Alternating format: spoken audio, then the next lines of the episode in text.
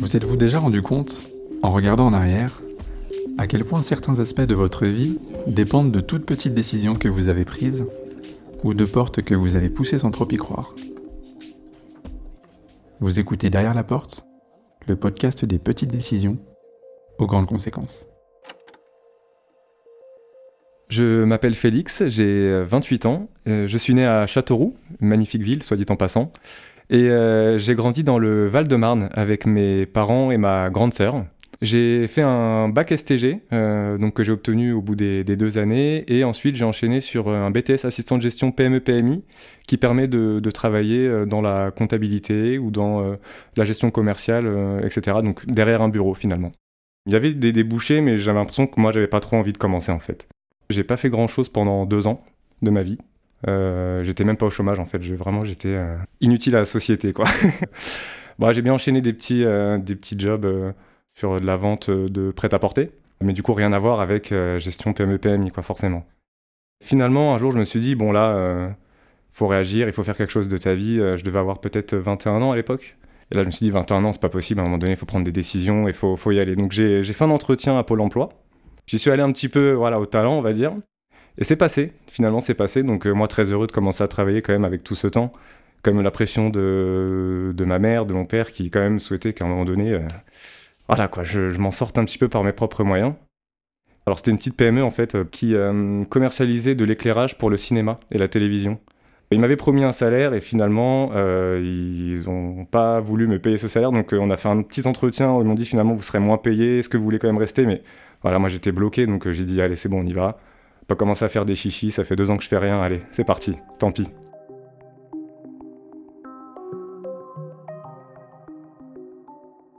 Donc j'ai fait ça pendant deux ans.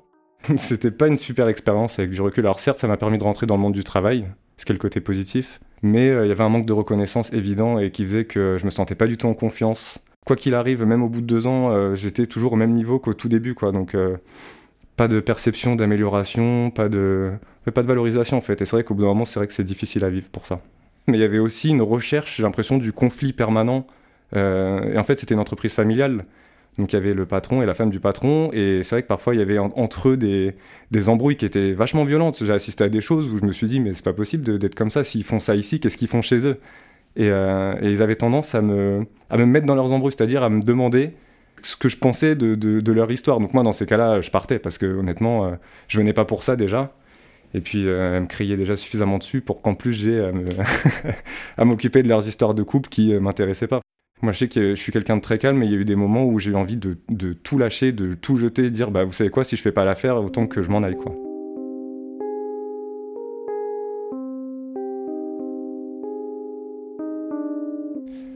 Suis resté, euh, je suis resté dans, ce, euh, dans ce job parce que j'avais l'impression, euh, de par le fait que je n'avais rien fait pendant deux ans, j'avais l'impression de devoir ça en fait à la société, à mes parents, à mes amis.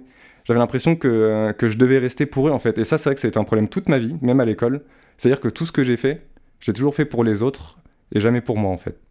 Le bac, j'ai travaillé comme un fou juste pour mon père en fait, pour pas le décevoir. BTS pour ma mère parce qu'elle euh, n'en pouvait plus de me voir, euh, me voir rien faire. Enfin, le travail, je l'ai fait aussi parce que j'ai rencontré euh, quelqu'un qui m'avait bien fait comprendre que bon, on pouvait commencer quelque chose entre nous, mais qu'à un moment donné, bah, il allait falloir se bouger un peu. Donc, mais c'est vrai que je, me sentais coincé par rapport à ça, de me dire, écoute, t'as enfin trouvé un job, même si c'est mal payé, même si c'est dur, lâche pas et continue, et puis on verra après. Mais, mais je, ouais, je me complaisais dans ce truc-là, alors que c'est vrai qu'avec du recul J'aurais peut-être pas dû, peut-être un, petit manque d'ambition aussi, c'est possible, mais euh, vraiment ce côté de me dire, euh, allez, tiens le coup. Il y a pire. En fait, c'est surtout ça, c'est qu'il y a pire. Je me suis toujours dit ça, en fait.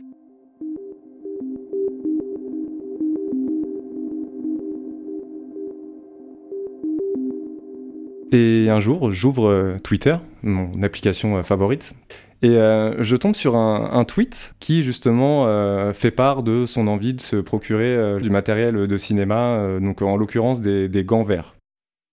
Et donc je réponds directement, étant donné que donc, dans la boîte dans laquelle je suis, on commercialise ce genre de, produits. Donc je lui dis, bah écoute, je peux t'en procurer, je peux en avoir, et, éventuellement te les louer ou te les vendre. Et très vite, j'ai ma compagne qui s'incruste, si je puis dire, dans la conversation et qui lui dit bah, par contre, il faudra se dépêcher parce qu'il il va partir. Et le plus drôle, c'est qu'à aucun moment j'avais dit que je voulais partir, enfin que, j'allais partir, en tout cas, c'était pas du tout acté. Et ça, ça lui correspond totalement parce qu'elle a tendance à être un peu, un peu directive et, ça ça m'a pas du tout étonné de sa part. Et à ce moment-là, j'ai un ami très proche qui, voit ce, tweet et euh, ouais, il, tombe, il tombe des nues parce qu'il s'y attendait pas. il pensait pas du tout que j'envisageais de, quitter mon, poste. Et euh, du coup, il contacte euh, donc un proche qui justement travaille dans une grande boîte et qui cherche quelqu'un à ce poste précisément. Le soir même, il m'a appelé pour me demander si j'étais intéressé. L'impression en fait que c'était presque à prendre ou à laisser, que l'occasion était trop belle pour la refuser. Il y avait ce côté de se dire allez c'est maintenant, faut le faire.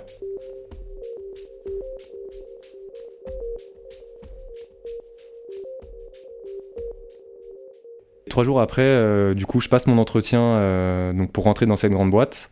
Il était, euh, était bien 18h, 18h30, et j'ai passé deux heures du coup avec mon futur manager. Mais c'est que en fait, ça a presque paru comme une évidence. Elle avait besoin de quelqu'un à ce poste avec une personnalité, avec une manière de travailler, de voir les choses. Et moi, j'avais besoin d'avoir un manager euh, comme elle, en fait, ce, dont j'avais toujours eu envie, d'avoir quelqu'un euh, de gentil, de souriant, de, qui avait l'air d'être impliqué, de, savoir ce qu'elle fait, etc. Et euh, là, c'est le moment de la rupture où je me dis, bon, bah, ça y est, j'ai trouvé ce que je voulais, en fait, depuis si longtemps. Et très vite après ça, j'ai posé ma démission, du coup.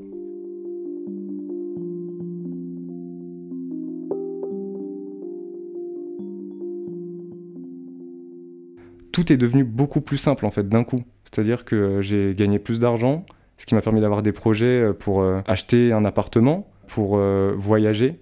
Même les petits plaisirs simples de la vie, comme aller au restaurant, je me... c'est pas que je me pose plus de questions, mais c'est plus simple en fait. Tout se fait beaucoup plus simplement.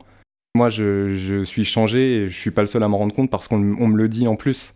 Je suis beaucoup plus à l'aise avec les gens. Et c'est vrai que le fait de me donner confiance aussi, ça a eu un gros impact sur ma, sur ma vie personnelle il y a une prise de conscience de mon côté de me dire euh, bah non, je suis pas nul en fait. Je peux très bien faire plein de choses et euh, je pense que la relation que j'ai eue avec mon manager, qui a eu tendance à beaucoup me valoriser, bah, ça a fait de moi euh, quelqu'un de meilleur et ça m'a permis de prendre confiance en moi dans la vie de tous les jours. C'est-à-dire qu'il n'y a plus du tout de, timidité ou de le fait de pas me sentir à ma place, etc. Bah, ça a tout changé en fait d'avoir quelqu'un comme ça dans ta vie qui te dit tu peux et tu vas.